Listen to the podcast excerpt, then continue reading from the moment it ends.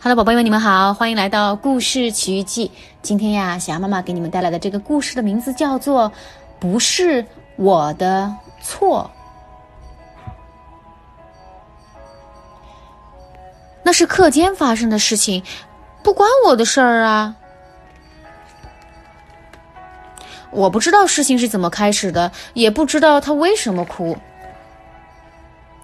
呃，老实说我知道是怎么回事儿，我知道他为什么哭，但确实不是我的错。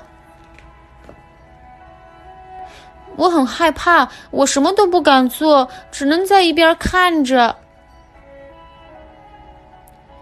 那么多人在欺负他，我一个人也没办法，这不能怪我呀。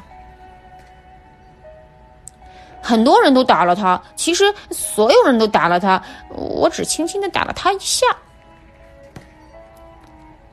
不是我先打的，是别人先打的，所以不是我的错。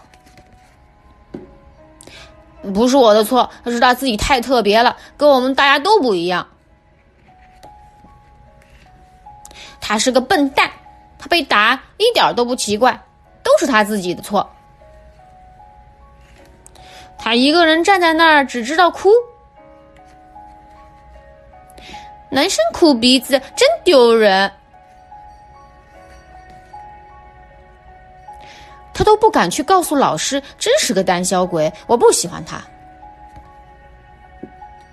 他就一个人在那边哭，大家好像什么事情都没发生过。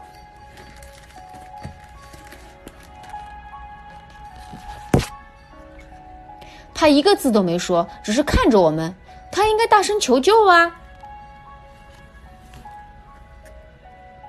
我并不是故意要打他，因为所有人都在打他，所以我也打了他。不是我的错，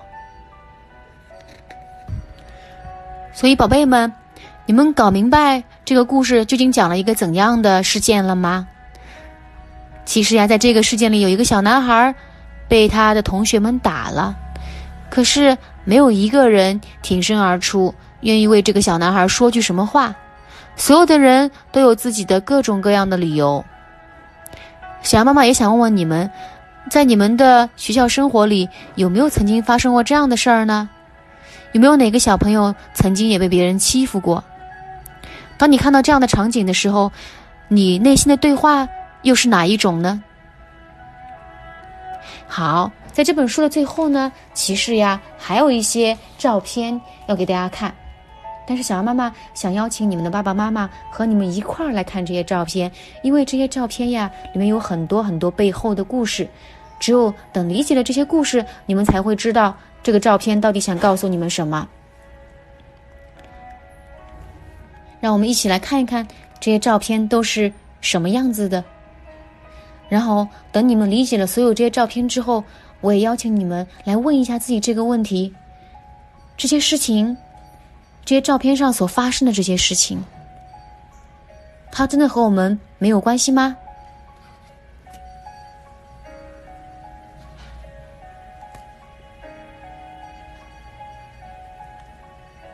如果像这样的悲惨的事情也发生在我们自己的身上，我们会期望周围的人怎么做呢？